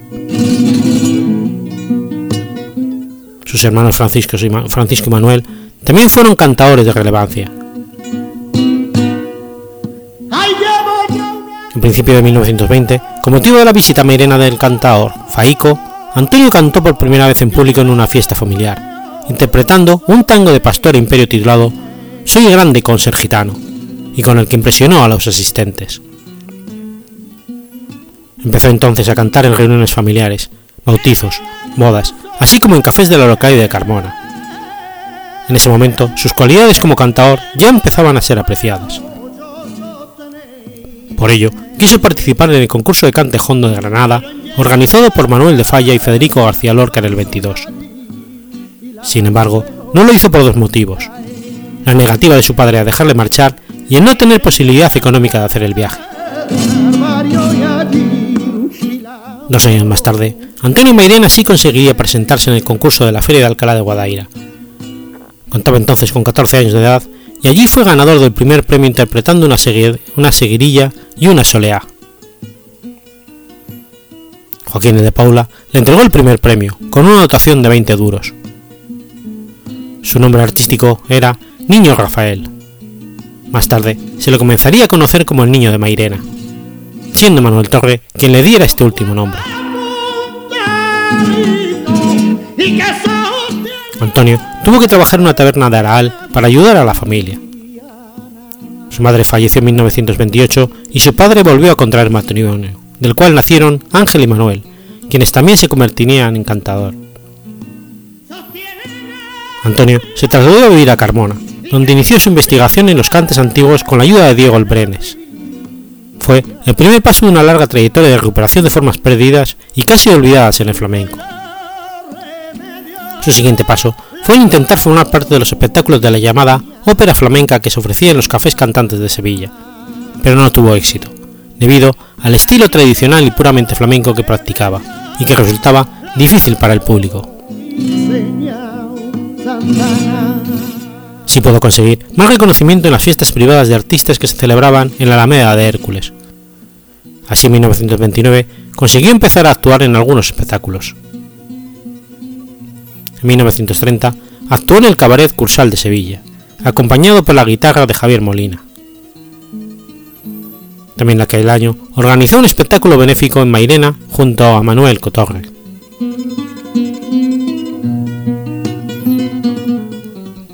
Antonio se incorporó al servicio militar en África en enero de 1931 Después se instaló en Sevilla.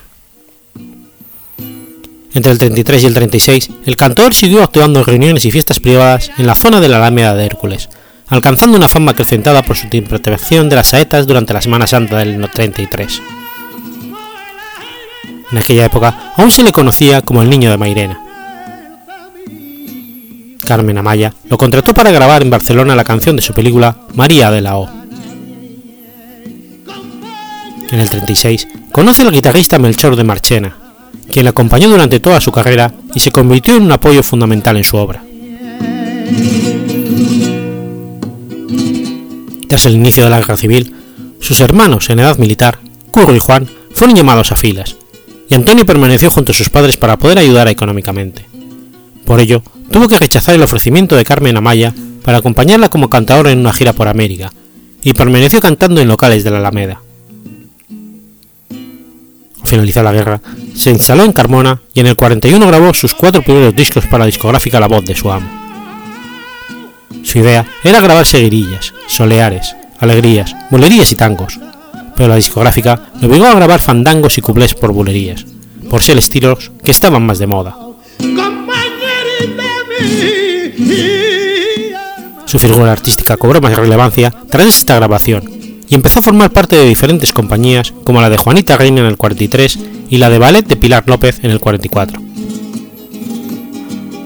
Un año más tarde, se traslada a Madrid para actuar en la venta de la Capitana, donde compartía cartel con Juanito Mojama, Niño de la Calzada y José Cepero, entre otros. También actuó de forma permanente en el Tablao Villarrosa y en el Cabaret Samba en el 46. Formó parte del espectáculo de Carmen Amaya, basado en romances de Lorca y presentado en el Teatro Fuencarral. En el 50, Antonio Mairena realizó una gira por Europa y el norte de África con los ballets españoles de Teresa y Luisillo. Igualmente en ese año, Hispavox editó la primera antología del arte flamenco, dirigida por el guitarrista Perico el de Luar. Aquello hizo que diferentes artistas flamencos empezaran a sonar en la radio y por consiguiente a poder llegar a un público más amplio, ya que el flamenco era un género minoritario. Antonio Mairena grabó cuatro discos para la Casa Columbia, lo que le permitió alcanzar una cierta difusión. También grabó en Tánger un disco junto con Paco Valdecillo, en el que interpretaba cantes de Enrique el Mellizo y fandangos.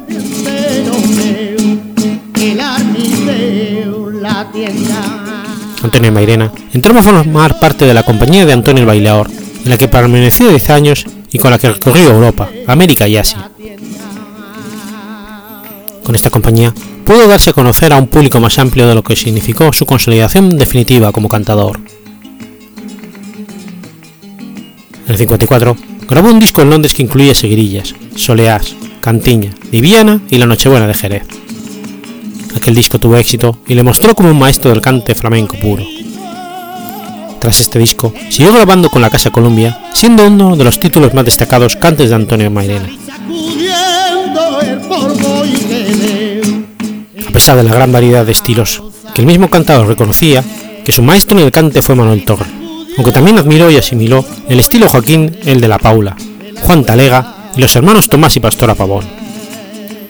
De esta cantadora por la que profesaba una gran admiración, y a recopilar, a recopilar sus cantes y estilos en el disco titulado Honores a la Niña de los Peines.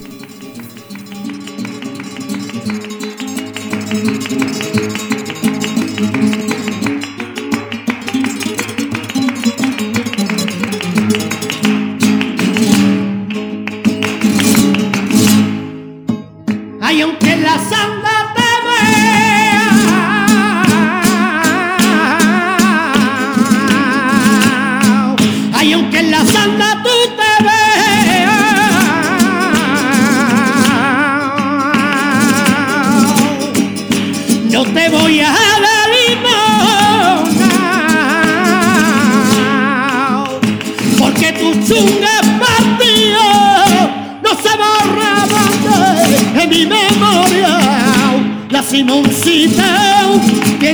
tío, qué tío, qué tío.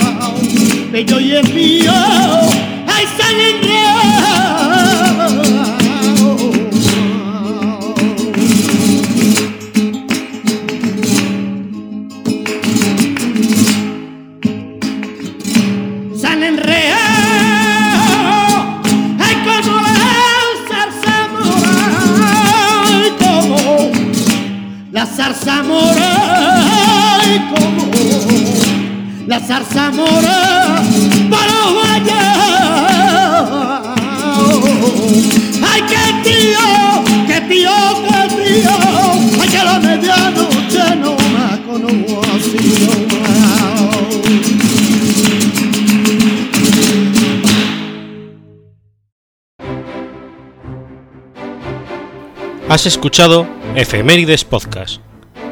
Si quieres ponerte en contacto conmigo, puedes hacerlo por Twitter a la cuenta arroba efemeridespod o mi cuenta personal, arroba telladavid, o por correo electrónico a la dirección efemeridespod.gmail.com. También puedes visitar la página web efemeridespodcast.es. Y recuerda que puedes suscribirte por iTunes y por iBox, y tienes un episodio nuevo cada lunes.